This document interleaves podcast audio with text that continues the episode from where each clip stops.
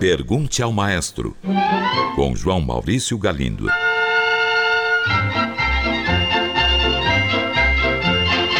Olá, amigos. Um ouvinte enviou esta mensagem. Um compositor estudou música, composição e regência e se especializou em piano. Então ele resolve compor uma obra, um trio para piano, violino e violoncelo, por exemplo. Sendo pianista, como ele faz para que as partes do violino e do violoncelo não fiquem demasiadamente difíceis para os intérpretes. Caro ouvinte, para essa dificuldade, o compositor dispõe de duas soluções. A primeira delas é estudar os tratados de orquestração. São livros, em geral bem grossos, nos quais cada instrumento é analisado, dissecado, tendo suas limitações e potencialidades descritas pelo autor. Tratados de orquestração já existem há muito tempo. O mais antigo ainda em uso é o do compositor francês Hector Berlioz, que viveu entre 1803 e 1869. Ele era um exímio orquestrador. Basta ouvir uma de suas obras para a orquestra para constatar o que eu estou dizendo.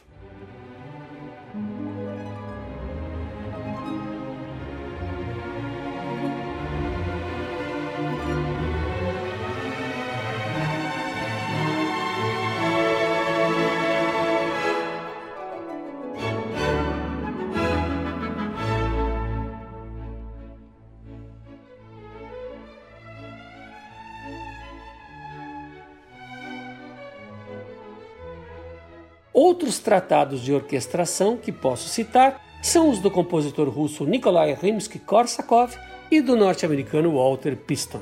O outro caminho de que dispõe um compositor é consultar colegas músicos enquanto está compondo uma obra.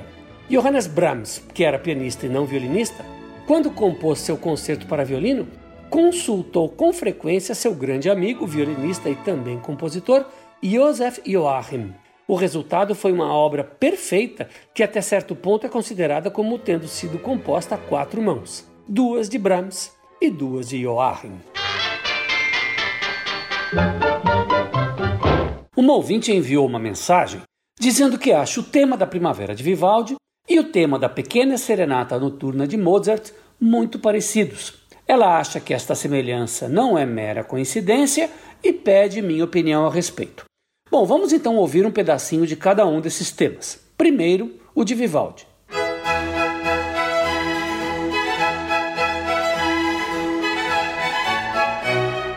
E agora, o de Mozart.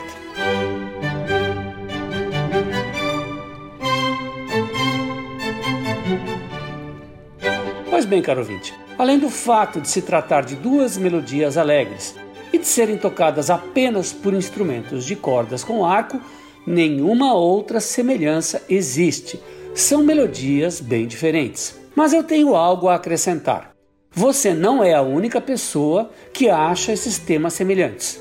E eu acredito que o que faz muita gente criar alguma relação entre eles é o fato de serem muito tocados em peças de publicidade de rádio e TV.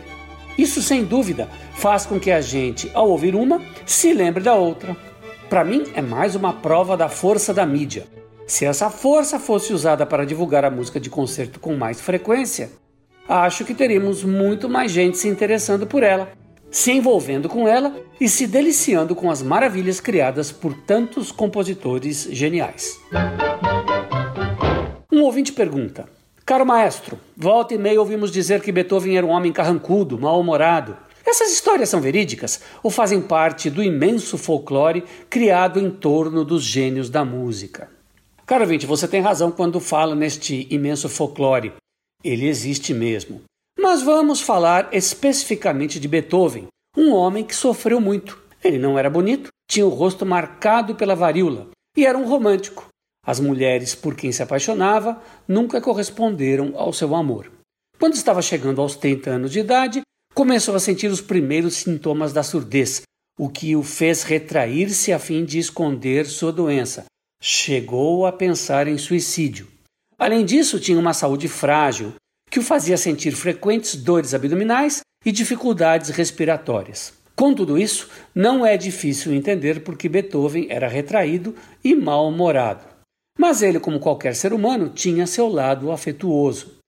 Gosto muito de um depoimento deixado pelo grande pianista e compositor Franz Liszt, relatando seu encontro com Beethoven quando tinha 11 anos de idade.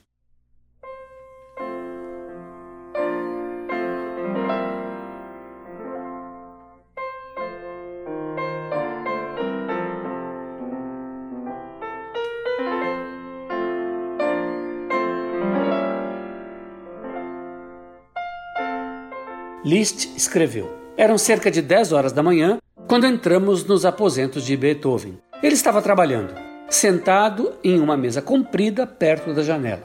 Carrancudo prescrutou-me por um tempo com os olhos, trocou algumas palavras apressadas com meu professor e ficou em silêncio quando me sentei ao piano. Quando terminei, ele me perguntou se eu sabia tocar alguma fuga de Bach. Toquei a fuga em dó menor do cravo bem temperado. Beethoven então perguntou se eu saberia tocar essa fuga em outra tonalidade. Felizmente eu sabia. Depois do acorde final, levantei os olhos. O olhar torto e ardente do mestre estava fito em mim de maneira penetrante. Todavia, com um súbito sorriso benévolo, desfez suas feições sombrias.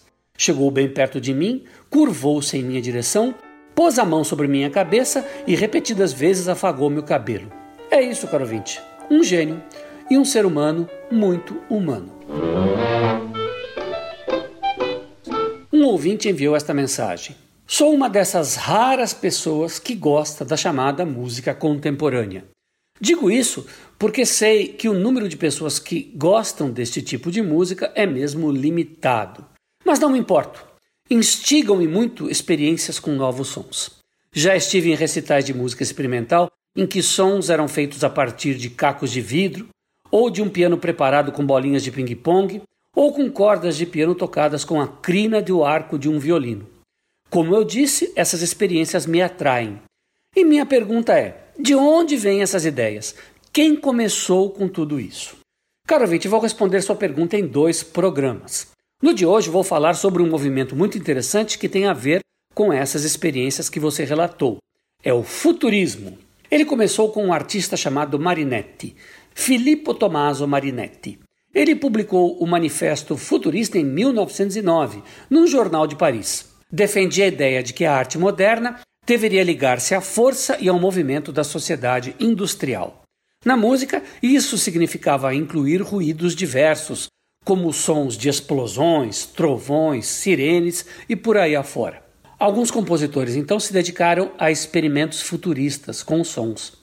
É o caso de Luigi Russolo, que escreveu obras cujos títulos dão ideia de como som. Por exemplo, Encontro de Automóveis, Encontro de Aeroplanos, O Amanhecer de uma Grande Cidade.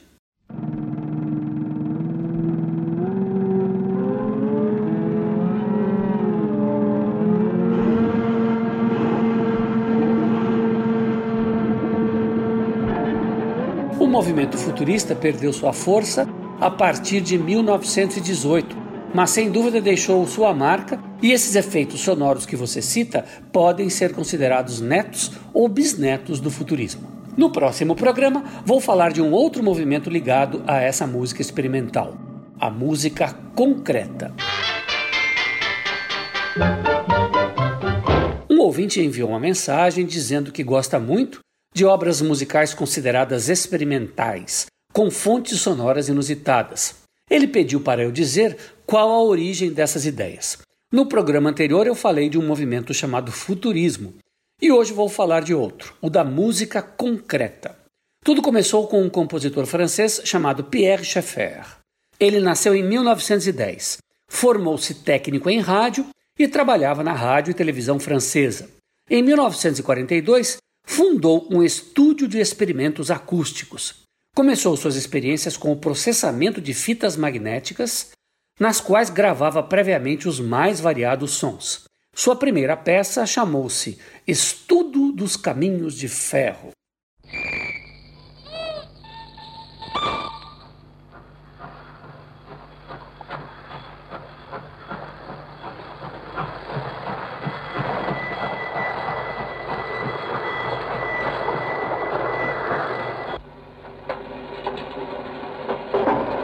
Para fazer esta peça, Pierre Schaeffer gravou em fita magnética sons de trens e sons obtidos numa estação.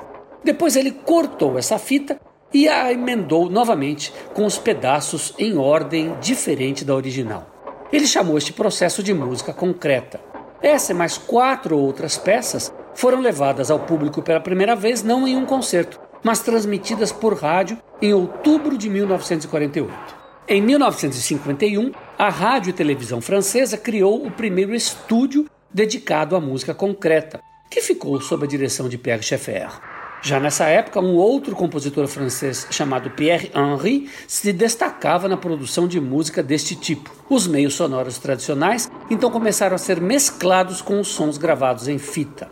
Uma obra feita pelos dois compositores, Pierre Schaeffer e Pierre Henry, chamada Orfeu, é um exemplo. Ela foi feita para violino, cravo, dois cantores e fita magnética pré-gravada. É isso aí, um grande abraço e até o próximo programa.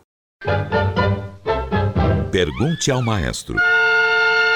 Envie sua pergunta para o e-mail pergunte@culturafm.com.br ou pelo telefone 2182 3222. Cultura FM de São Paulo.